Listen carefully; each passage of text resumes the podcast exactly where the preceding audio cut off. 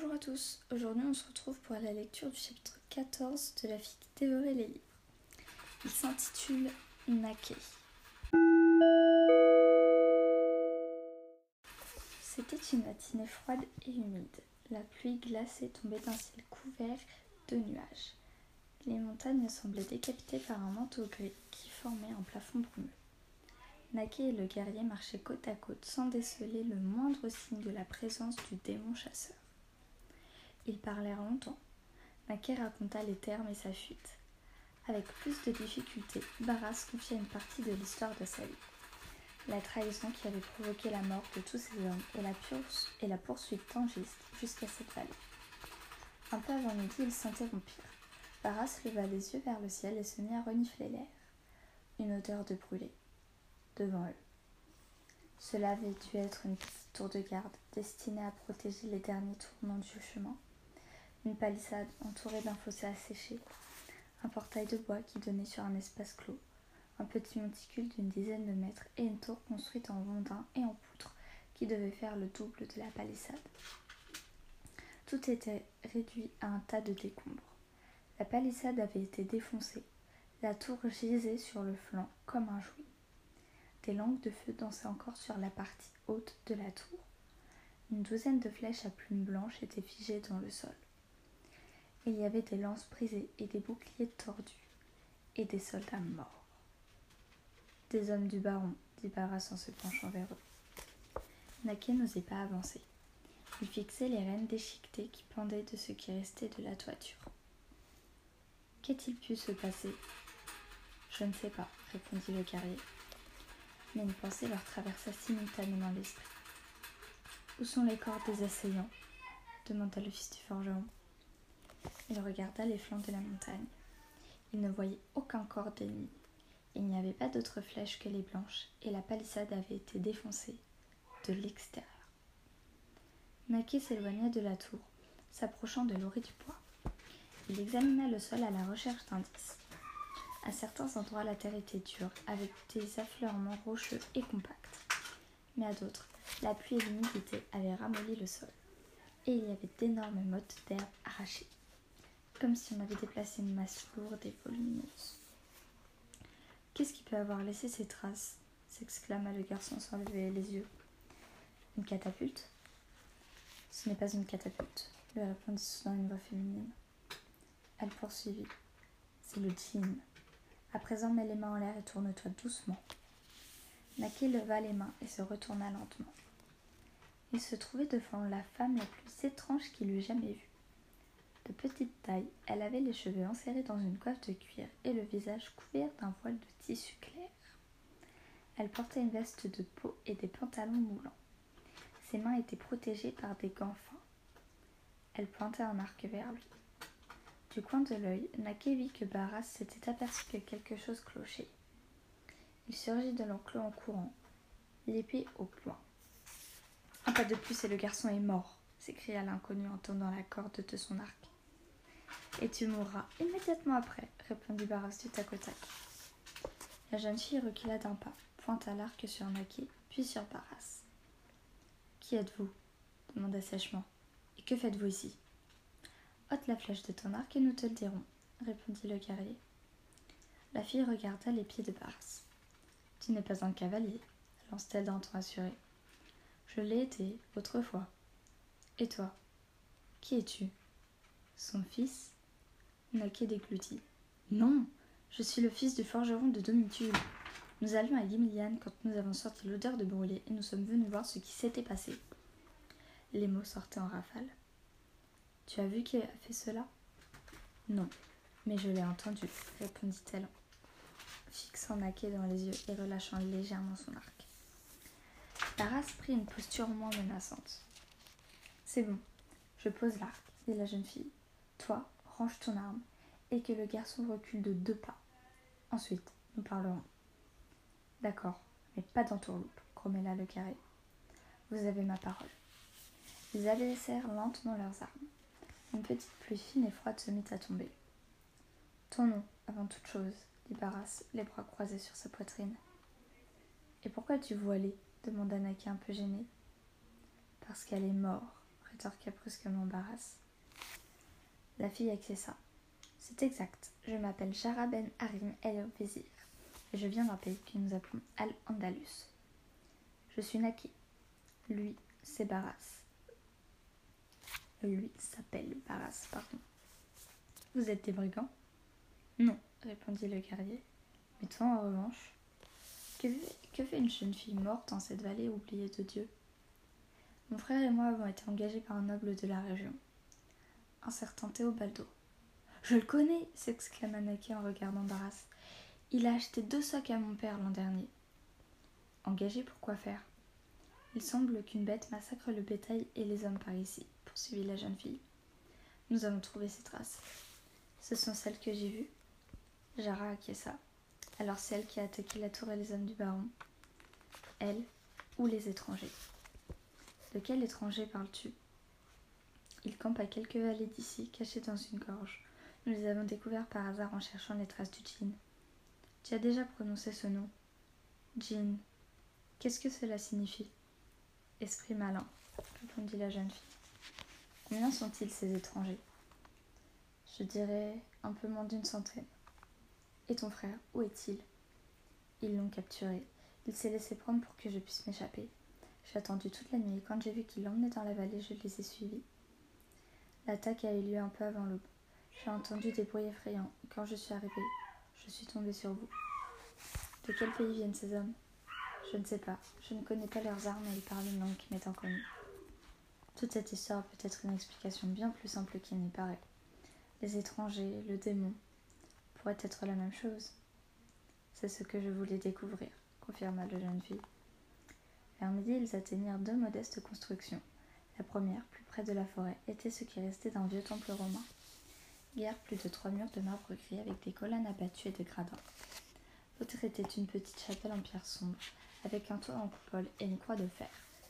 Entre les, entre, oh les deux édifices se trouvait un vieux cimetière. Au loin, on apercevait les premières maisons de Guimilian, un village en tout point semblable à Domitule, mais construit au fond de la vallée. Ce doit être le temple dont a parlé Maugris, pensa Naké sans rien dire à ses compagnons de route. Regardez, des chevaux s'exclama Jara. Près du temple, en effet, étaient attachées une dizaine de bêtes maigres et hirsutes, aux crinières coiffées en longues tresses. Des boucliers ronds et des haches aux longs manches étaient accrochés au sel. Leur maître était caché dans les ruines, au taquet. Ils étaient grands et blonds, armés de haches et de lances, et vêtus de longues cuirasses de cuir et de métal. Ce sont eux, chuchota la jeune fille, les hommes qui ont capturé mon frère. Ils restèrent cachés quelques instants pour réfléchir à ce qu'ils allaient faire. Soudain, regardez, quelqu'un arrive du village, annonça Barras. Sur le sentier qui menait à Guéméliane, vers la chapelle, surgit une troupe de cavaliers. Cinq chevaux et une mule, portant une silhouette encapuchonnée. Un cheval blanc marchait en tête. Quand ils arrivèrent à une centaine de pas des ruines, les guerriers blonds s'animèrent. Après une série d'ordres brefs, un homme à la peau sombre et aux cheveux noirs et frisés sortit du temple. Un prisonnier. Gésir s'exclama la jeune fille. C'est mon frère. Barras lui posa une main sur l'épaule. Attends, conseilla-t-il. Ils sont quinze. C'est trop. Nous devons comprendre ce qui se passe. Mais il ne détachait pas son regard de l'homme sur le cheval blanc. Il se passe, reprit Naquet, que ce sont des soldats du baron. Exact. Qu'est-ce que ça signifie? C'est un mélange, c'est un échange de prisonniers, dit Barras d'un air sombre. Mais pour quelle raison? Tous trois observèrent la scène. Les soldats du baron rejoignirent le temple et mirent pied à terre. À cet instant, un silence irréel envahit la vallée. Sous la fine pluie, ce fut comme si tous les pins avaient cessé de bruire, comme si le vent s'était tapi dans les rochers. Cela dura moins d'une minute, puis tous les chevaux se mirent à hennir. Instinctivement, Naquet tourna son regard vers la forêt, là où les pins se dressaient serrés sur le flanc de la montagne. Il lui sembla apercevoir un mouvement, une silhouette, une silhouette noire qui se faufilait entre les branches. Une silhouette énorme, gigantesque. Un hennissement puissant se propagea dans la vallée et la montagne elle-même sembla trembler. Le cœur battant la chamade, Domitia salue Monsieur Antonino et quitte la bibliothèque. Et si son cœur bat la chamade, c'est pour deux raisons. Pour la façon dont s'est terminé le chapitre du jour, et pour la décision qu'elle a, prise pendant la nuit, qu'elle a prise pendant la nuit. Une décision complètement folle, qui ne lui ressemble pas. Elle a encore dans les oreilles et dans les yeux cette silhouette noire dans la forêt. Elle l'entend hennir, et elle a peur. C'est une peur, mais c'est une peur irréelle, de celles qui ne font pas mal. Une fois dehors, au lieu de prendre la petite rue du village qui passe devant la boulangerie et remonte vers sa maison, Domitia se cache sous le porche d'une vieille maison. La pierre qui l'entoure est froide et dure, et l'ombre qui la protège épaisse comme une cuirasse. Inquiète, elle patiente et jette de temps en temps un œil vers la bibliothèque. L'attente lui semble interminable. Enfin, alors qu'elle est sur le point de changer d'avis, M. Antonino apparaît. Il affiche un beau sourire et salue truc de la main. Domitia se recroqueville, retenant son souffle. M. Antonino coiffe son chapeau met sous son bras la serviette de cuir qui a appartenu à Jack London et se dirige dans la direction opposée. Le casque de Domitia, le casque de cheveux noirs de Domitia surgit de sa cachette. À peine M. Antonino a-t-il tourné sur le chemin à droite qu'elle s'élance. À petits pas rapides, l'estomac noué par l'excitation, la fille qui dévore les livres entame sa filature. Elle s'arrête au premier croisement, puis s'accroupit et observe du coin de l'œil.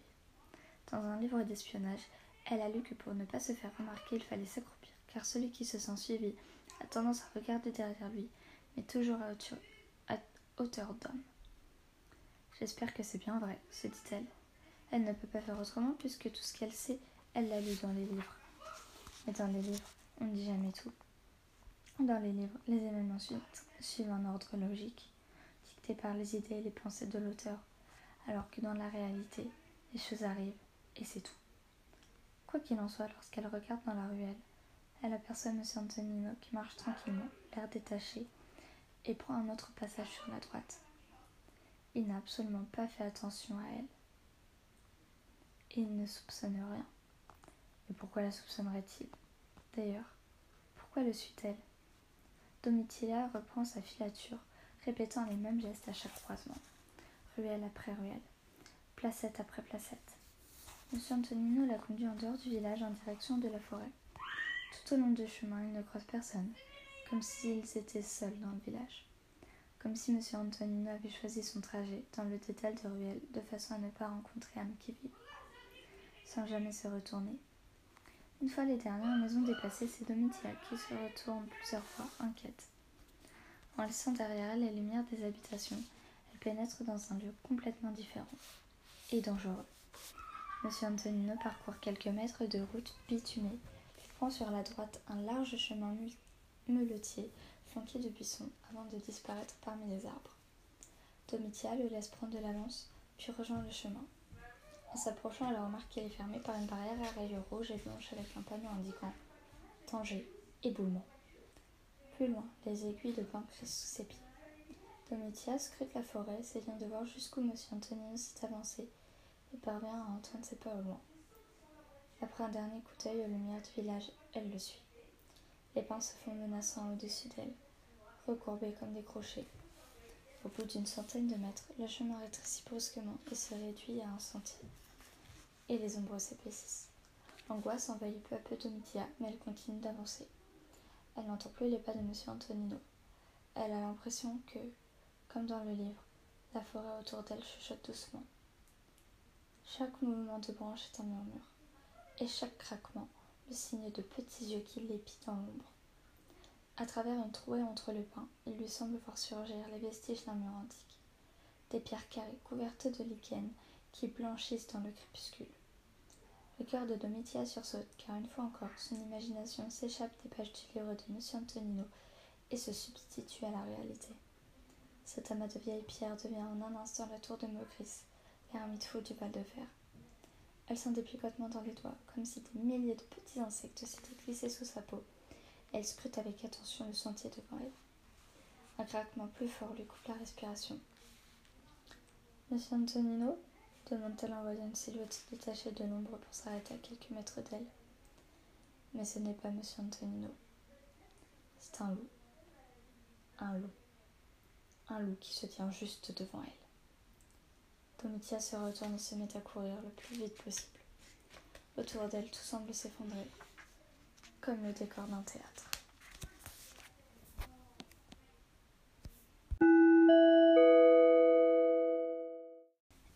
Et voilà, c'est ici que s'arrête le chapitre 14. Alors, je sais pas vous, mais moi, à la fin, j'étais un peu stressée.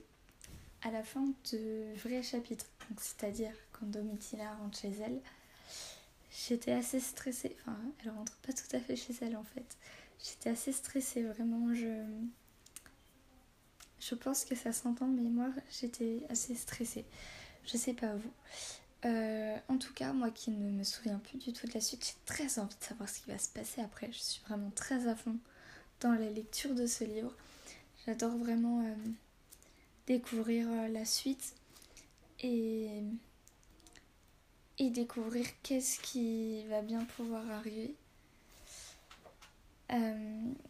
Du coup, on se retrouve demain pour la suite avec un peu de chance si si j'oublie pas cette fois. En tout cas, depuis que je prends un peu d'avance, euh, ça me soulage assez. J'enregistre les podcasts à l'avance. C'est agréable pour moi. C'est plus préférable. Donc euh, je vais continuer comme ça et peut-être que on va obtenir un bon rythme. Du coup, euh, en attendant, bah, moi je vous dis à demain. Et et j'espère que les prochains chapitres vont vous plaire.